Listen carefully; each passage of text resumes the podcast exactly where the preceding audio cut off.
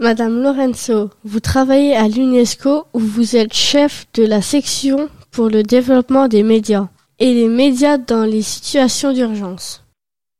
Pourquoi la radio a-t-elle sa journée spéciale? Alors, l'UNESCO, c'est les Nations Unies, donc on a beaucoup de, pays qui sont représentés. Et tous ces pays ont considéré que la radio vraiment avait donné beaucoup de, du bien euh, à l'humanité euh, au cours de toutes ces années d'existence. Donc, ils ont essayé de favoriser la coopération entre les radios, mais aussi souligner pour nous tous que la radio continue à être une bonne source d'information et qui peut être euh, l'endroit qui parfois nous, nous fait nous rendre compte de ce qui se passe dans la société où on vit, dans le monde où on vit. En général, chaque matin, partout dans le monde, euh, on se réveille avec la radio. On utilise aussi, bien sûr, des ordinateurs, des tablettes et d'autres moyens pour s'informer, mais euh, la radio euh, est souvent celle qui donne les titres, celle qui donne les flashs de, ce qui, se passe. Et aussi, elle a une capacité d'être directement là où l'événement ou la nouvelle se passe que parfois d'autres médias n'ont pas. Par exemple, la télévision a besoin de caméras, de toute une équipe derrière. Alors, euh, la radio continue à être euh, un, bon choix pour s'informer et aussi pour se divertir, bien sûr. Chaque année, un nouveau thème est choisi. Le thème de la 13e édition de la Journée mondiale de la radio est un siècle d'information, de divertissement et d'éducation. La radio a été un média très important. Elle a notamment été utilisée par les Alliés pendant la Seconde Guerre mondiale, avant et lors du débarquement en Normandie. À notre époque, avec Internet et les réseaux sociaux, est-ce que la radio reste toujours un média important pour l'information et la communication? Oui. Déjà, en situation de catastrophe naturelle, c'est très probable qu'on n'a pas d'électricité. Donc, on n'aura pas d'Internet on peut épuiser les batteries qu'on a sur son portable ou sur d'autres appareils, mais il y, aura un moment où on en aura plus. Et là, je parle pas seulement des pays en développement, aussi dans les pays développés, ça peut arriver. Euh, par exemple, en 2021, en Allemagne, dans une vallée, euh, il y a eu de grandes inondations et il y avait plus d'électricité et ça a été la radio FM qui a continué à donner l'information pour pouvoir aider la population et savoir quand les secours arrivent et que faire. Donc déjà dans la situation de crise et d'urgence, la radio est un réseau de communication qui a une très bonne infrastructure. Ils sont aussi en général des, systèmes de batteries, disons, de réserve. Donc, ce sont elles en général qui peuvent euh, continuer à, travailler.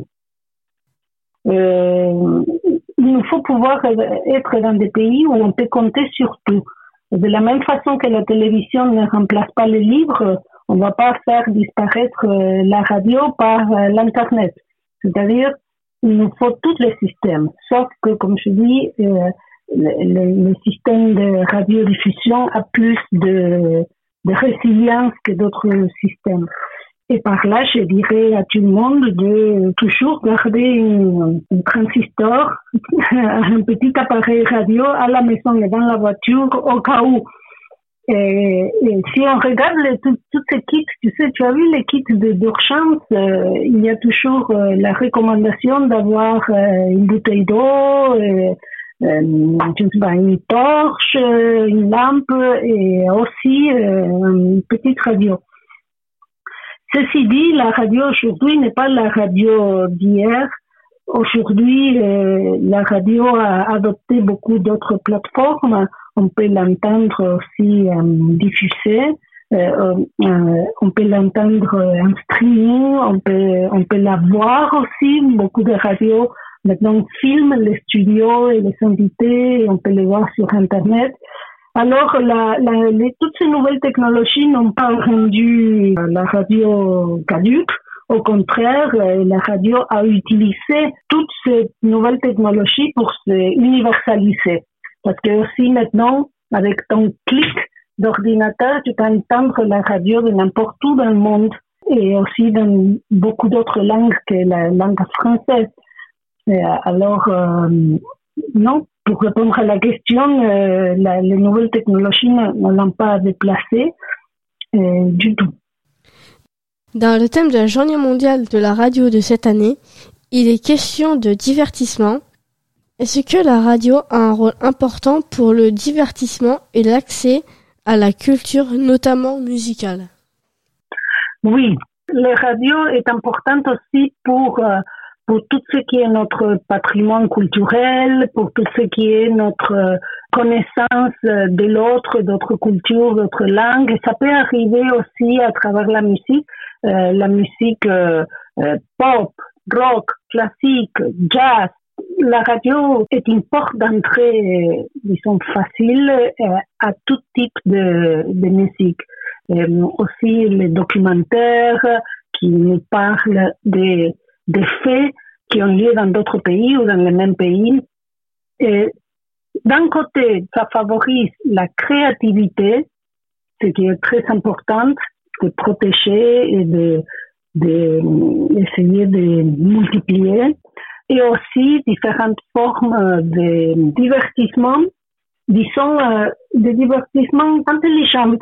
la radio peut procurer ou procure euh, des divertissements parfois qui, qui font réfléchir, qui sont à travers de jeux de questions.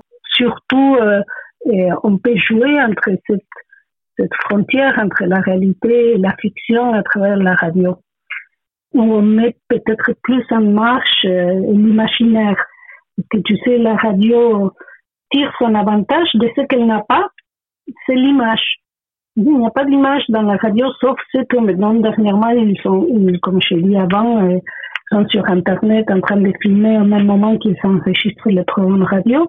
Mais sinon, la radio, il nous, il nous met dans une, dans une boule, disons, qui est construite par notre euh, imagination, par notre propre euh, imaginaire.